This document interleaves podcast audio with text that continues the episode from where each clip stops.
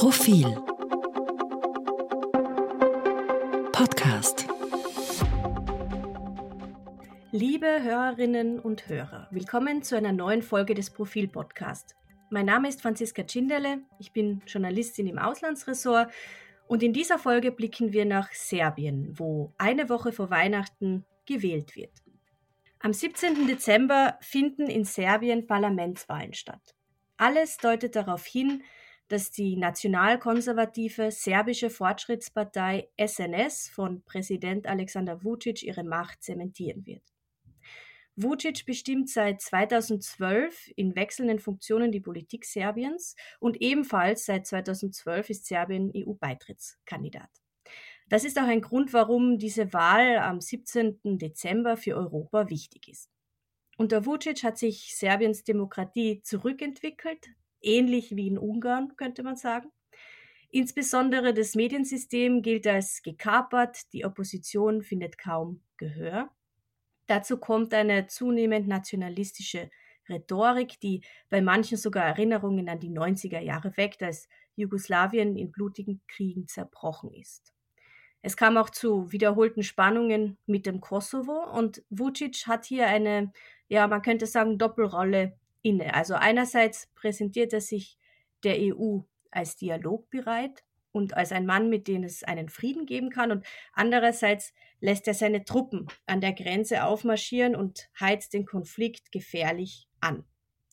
Alexander Vucic laviert seit Jahren gekonnt zwischen Ost und West. Wird diese Wahl irgendetwas an seiner Macht ändern oder bleibt eh alles, wie es ist? Dazu ist jetzt Florian Bieber von der Universität Graz zu Gast bei uns. Im Profil-Podcast kommentiert er regelmäßig Entwicklungen auf dem Balkan und er hat eben auch ein neues Buch zum Thema veröffentlicht. Es heißt Pulverfass Balkan, wie Diktaturen Einfluss in Europa nehmen. So, und jetzt darf ich Florian Bieber bei uns im Profil-Podcast begrüßen. Hallo. Hallo. Die letzte Wahl in Serbien ist ja noch gar nicht so lange her, nämlich im April 2022. Warum wählt denn das Land jetzt schon wieder? Naja, also die offizielle Begründung von der Regierungsseite ist, dass ähm, es sozusagen auf die Proteste reagiert hat, die in den letzten Monaten auch nach Neuwahlen äh, äh nach Neuwahlen gefragt haben, beziehungsweise ähm, äh, Neuwahlen haben wollten. Aber es ist an sich letztlich eine Teil der Herrschaftsstrategie der serbischen Regierung. Es gab bisher, seitdem Präsident Vucic an der Macht ist, seit 2012, nur eine reguläre Wahl, das war 2020, aber es gab vier vorgezogene, oder das wird die vierte vorgezogene Neuwahl sein, 2014, 2016, 2022 und dann eben 2023. Und so, dadurch, dass man ständig wählt, ist es sehr schwierig für die Opposition, sich zu konsolidieren. Ähm, die Regierungspartei kann damit immer argumentieren, dass es die Versprechen für eine Wahlperiode nicht unbedingt halten müssen, weil ja die Wahlperiode nicht abgeschlossen wurde. Und letztlich befindet sich das Land somit in einem permanenten Wahlkampf. Und das nutzt er der Regierung als der Opposition. Ich habe vor dem Gespräch mit einer Wahlbeobachterin aus Belgrad gesprochen und sie sagt, also Vucic ist in diesem Wahlkampf omnipräsent auf allen Plakaten. Er spricht immer als erster bei den Auftritten, Wahlkampfevents. Das ist doch eigentlich bizarr, denn er tritt ja gar nicht an, also er steht gar nicht auf dem Wahlzettel drauf. Nicht nur das, er, ist, er tritt nicht an, er steht nicht auf dem Wahlzettel und er ist offiziell nicht Mitglied der Regierungspartei. Das heißt, ähm, damit ist eigentlich gar kein Grund, warum er in den Wahlkampf eintreten sollte. Und letztlich sollte ein Präsident ja auch über, an sich über den äh, Parlamentswahlen stehen und den jeweiligen Parteien. Aber das ist ähm, immer schon so gewesen. Meistens haben die Wahlkampflisten auch den Namen von Vucic getragen, auch wenn er selber nicht antrat. Das hängt sehr stark davon ab, oder es liegt daran, dass ähm, er bei weitem der beliebteste Politiker der Partei ist. Das heißt, ähm, es gibt kaum andere Zugpferde innerhalb der Partei, die wirklich Menschen mobilisieren. Die Menschen wählen für die äh, Fortschrittspartei wegen Vucic.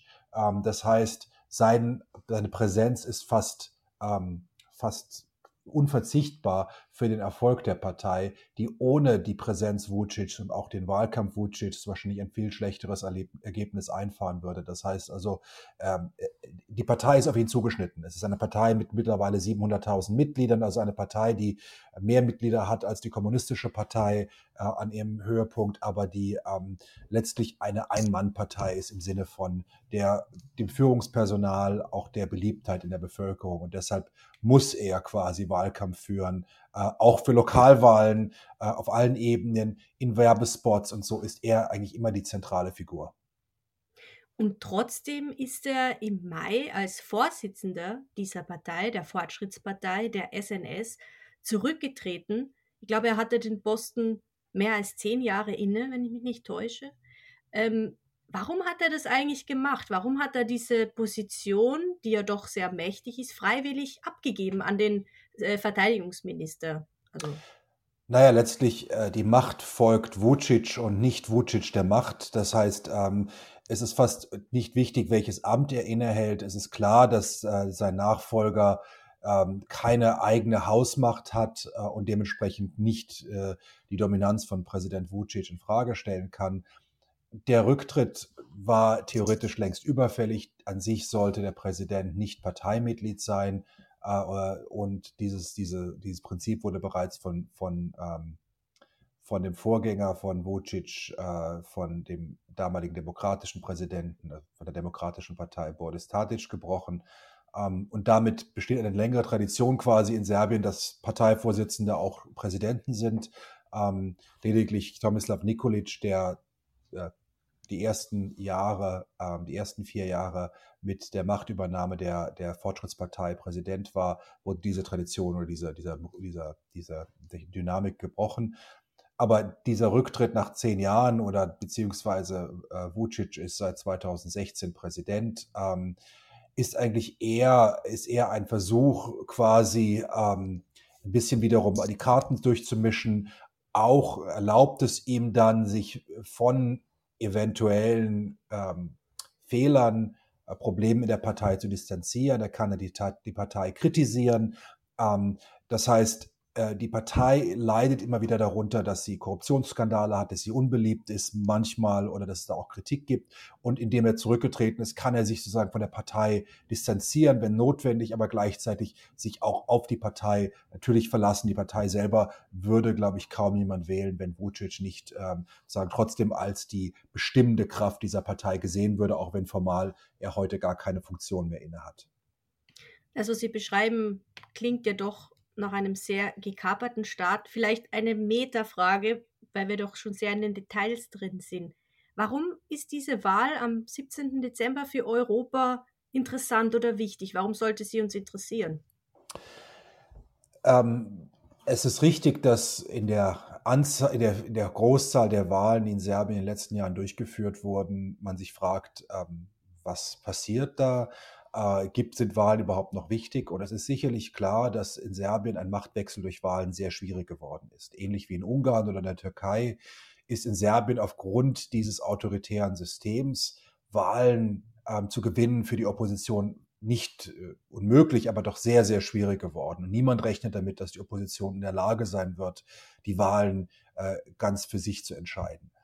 Aber die Wahlen sind deshalb wichtig, weil zum ersten Mal eine vereinte Opposition der proeuropäischen Kräfte antritt. Wir haben auch rechtsextreme nationalistische Koalitionen, aber wir haben eine klare proeuropäische Oppositionskoalition. Das ist das erste Mal, seitdem Präsident Vucic und seine Fortschrittspartei in der Macht sind.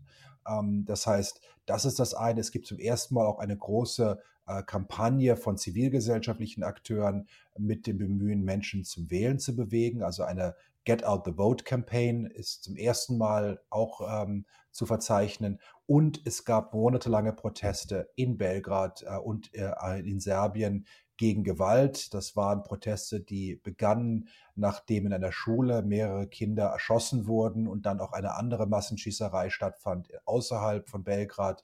Diese Gewalt erschreckte viele Serben und viele gingen auf die Straßen, Zehntausende, ja sogar Hunderttausende, ähm, und kritisierten die Regierung auch deshalb, weil die Regierung zu dieser Gewaltverherrlichung beigetragen hat. Die Medien, die die Regierung unterstellen, verherrlichen Gewalt auf verschiedenste Art und Weise. Es, es treten Kriegsverbrecher im, im äh, Fernsehprogramm auf. Äh, in der Reality-TV wird Gewalt an Frauen, aber auch Gewalt insgesamt immer wieder äh, verherrlicht. Ähm, die Regierung äh, geht mit politischen ähm, mit politischen Gegnern in einer brutalen Art und Weise um. Wir sehen beispielsweise, dass ein Oppositionspolitiker wurde sein Laptop gestohlen und dann wurden intime Aufnahmen veröffentlicht im äh, Fernsehen äh, und immer wieder gezeigt und er wurde systematisch diskreditiert, auch vom serbischen Präsidenten und von Abgeordneten der Fortschrittspartei, die ihm alle möglichen Affären und alle möglichen Anschuldigungen andichten. Das heißt, der Eingriff in die Privatsphäre ist nicht gesichert. Also diese Verrohung der Gesellschaft, die von ähm, der Regierungspartei vorangetrieben wird, hat auf Widerstand ist auf Widerstand gestoßen seitens äh, der, der Bürgerinnen und Bürger.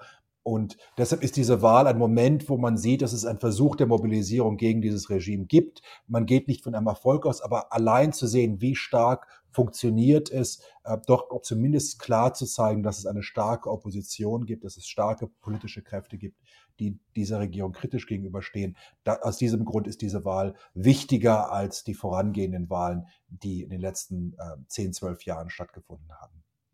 Dieses Oppositionsbündnis äh, tritt unter dem Titel auch der Proteste an, unter dem Slogan Serbien gegen die Gewalt und könnte Umfragen zufolge auf ungefähr 20 Prozent kommen.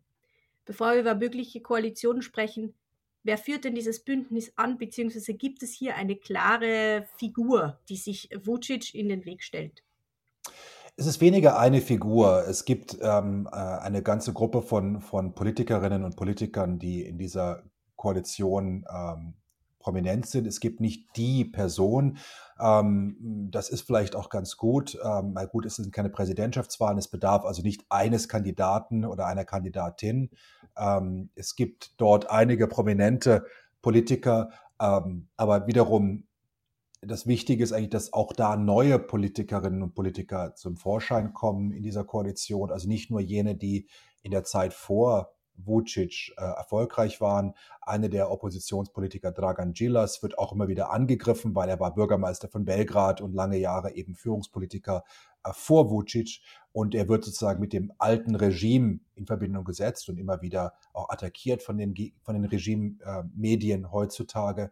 Ähm, das heißt, da ist es sehr wichtig, fast eine neue Generation von Politikerinnen und Politikern zu haben. Da gibt es einige, ähm, Marinika Tepic beispielsweise, eine sehr prominente äh, Politikerin, die auch der rumänischen Minderheit entstammt. Es gibt äh, einige pro prominente Politiker, die aus der Bewegung ähm, herauskommen, die sich gegen ähm, die Zerstörung und äh, sehr kontroverse äh, Stadtplan, äh, Stadtpläne in Belgrad ausgesprochen haben, also eine eher grüne, grüne äh, linke Bewegung, die eine neue Partei gegründet haben. Das heißt, das Interessante ist eigentlich, dass man neue, neue Gesichter sieht. Es gibt auch andere aus der Umweltbewegung, die eher aus dem, aus dem ländlichen Umfeld kommen wer dann sich zu einem potenziellen Präsidentschaftskandidaten gegen Vucic in der Zukunft kristallisiert, muss man erst sehen. Aber man sieht doch zum ersten Mal doch einige neue Gesichter oder Gesichter, die noch nicht verbraucht als verbraucht gelten äh, in der Opposition. Und das ist, glaube ich, schon sehr wichtig. Dennoch, wie, wie hoch ist die Chance, dass die Opposition es tatsächlich schafft, ähm, ja, die Regierung zu stürzen, also eine neue äh, Regierung aufzustellen, die nicht äh, SNS, also Fortschrittspartei, äh, beinhaltet. Also zu sagen, dass das unmöglich ist, ist vielleicht übertrieben, aber es ist zumindest sehr unwahrscheinlich. Die Umfragen äh, deuten nicht darauf hin ähm, und die Dominanz ähm, ist so stark in den Medien, aber auch in den Institutionen. Die vielen Parteimitglieder sind nicht Parteimitglieder aus Enthusiasmus, sondern aus Abhängigkeit. Viele äh, Jobs im öffentlichen Dienst hängen von der Partei ab. Ähm, und dann wird man dazu gedrängt, ähm, für diese Partei, für die Regierungspartei zu wählen. Das heißt, es gibt ein ganzes Netzwerk der Kontrolle über staatliche Institutionen, Medien äh, bis in das kleinste Dorf, in die Schulen, äh, überall hin, dass es sehr schwierig macht für die Opposition, das aufzubrechen. Das heißt, die Wahrscheinlichkeit, dass die Opposition ähm, gewinnt, ist im Moment sehr gering. Es geht eigentlich eher um einen Achtungserfolg, also darum, dass die Opposition ähm, stark und präsent ist und dass auch man sieht, äh, wie stark ist sozusagen die proeuropäische Opposition gegenüber eher rechtsextremen und nationalistischen Oppositionsgruppen, die von Vucic immer oft auch hochgespielt werden um sich selber unter einen vermeintlichen Zugzwang in nationalistischen Fragen zu stellen. Das heißt, eine starke proeuropäische Opposition mit 20 Prozent plus wäre schon ein Riesenerfolg für die, die jeweilige, jeweilige Lage, die jeweilige Lage. Und die Frage ist, es gibt ja auch Gemeindewahlen in zahlreichen Gemeinden in Serbien, äh, in, in über äh, 60 Gemeinden wird, ähm, wird, werden neue ähm, Stadtverwaltungen bzw. Gemeinderäte und Bürgermeister gewählt. Auch Belgrad als Stadt kriegt einen neuen Bürgermeister. Und da gibt es die Gelegenheit in einigen dieser Gemeinden, dass die Opposition gewinnen könnte. Und das wäre natürlich ein erster Schritt, wo man zeigen kann, äh, man kann die absolute Dominanz, denn zurzeit äh, sind fast nur Regierungsvertreter in allen Ebenen, also auch auf der Gemeindeebene an der Macht, ähm, könnte man da diesen Monopol, dieses Monopol der, der, der Fortschrittspartei vielleicht ein bisschen brechen. Und das wäre schon ein großer Erfolg. Mhm. Also vielleicht ähnlich wie das ja auch in anderen zunehmend autoritären Ländern passiert ist, in Ungarn beispielsweise, in, in, in der Türkei, in anderen Ländern, wo dann die Hauptstadt äh, von der Opposition übernommen wurde. Die Hauptstadt ist schon fast das Schwierigste, weil in Belgrad, ähm, Belgrad ist eine, wird nur für die Gesamtstadt gewählt, also nicht für die einzelnen Stadtbezirke. Und Belgrad ist eine ein, eine Stadt, die auch sehr viele eher ländliche äh, Bezirke hat. Und in diesen eher in Vororten und ländlichen Bezirken dominiert die Fortschrittspartei sehr stark. Wir haben auch dort gesehen, dass sehr viele neue Wähler registriert wurden in den letzten Monaten, äh, wobei man den Verdacht hat, dass diese sozusagen strategisch ähm, registriert wurden von der Fortschrittspartei, um sich ihre Macht dort abzusichern. Das heißt, weil die Regierungspartei auch weiß, dass die Hauptstadt nicht nur symbolisch wichtig ist, auch finanziell wichtig ist, äh, hat sie sehr viel versucht daran zu setzen, dort ihre Macht abzusichern. Das heißt, ähm, ein Durchbruch, wie wir ihn in Ungarn oder in der Türkei gesehen haben, in den Hauptstädten, sieht im Moment in Serbien noch eher unwahrscheinlich aus. Äh, wenn die Opposition in Belgrad gewinnen würde, wäre das sicherlich ein Riesenerfolg. Aber Nächstes Jahr stehen in Belgrad die Lokalwahlen auf der Gemeinde, also auf der kleineren Stadtgemeindeebene an. Und dort ist es dann wahrscheinlicher, dass in den eher, äh, in den eher Innenstadtsbezirken Belgrads die Opposition gewinnen könnte. Und das wäre dann äh, wirklich von Bedeutung, weil dort liegen auch die größten Kompetenzen, was Städteplanung und ähnliches angeht. Vielen Dank für dieses Gespräch, Herr Bieber, und äh, noch einen schönen Tag. Danke auch.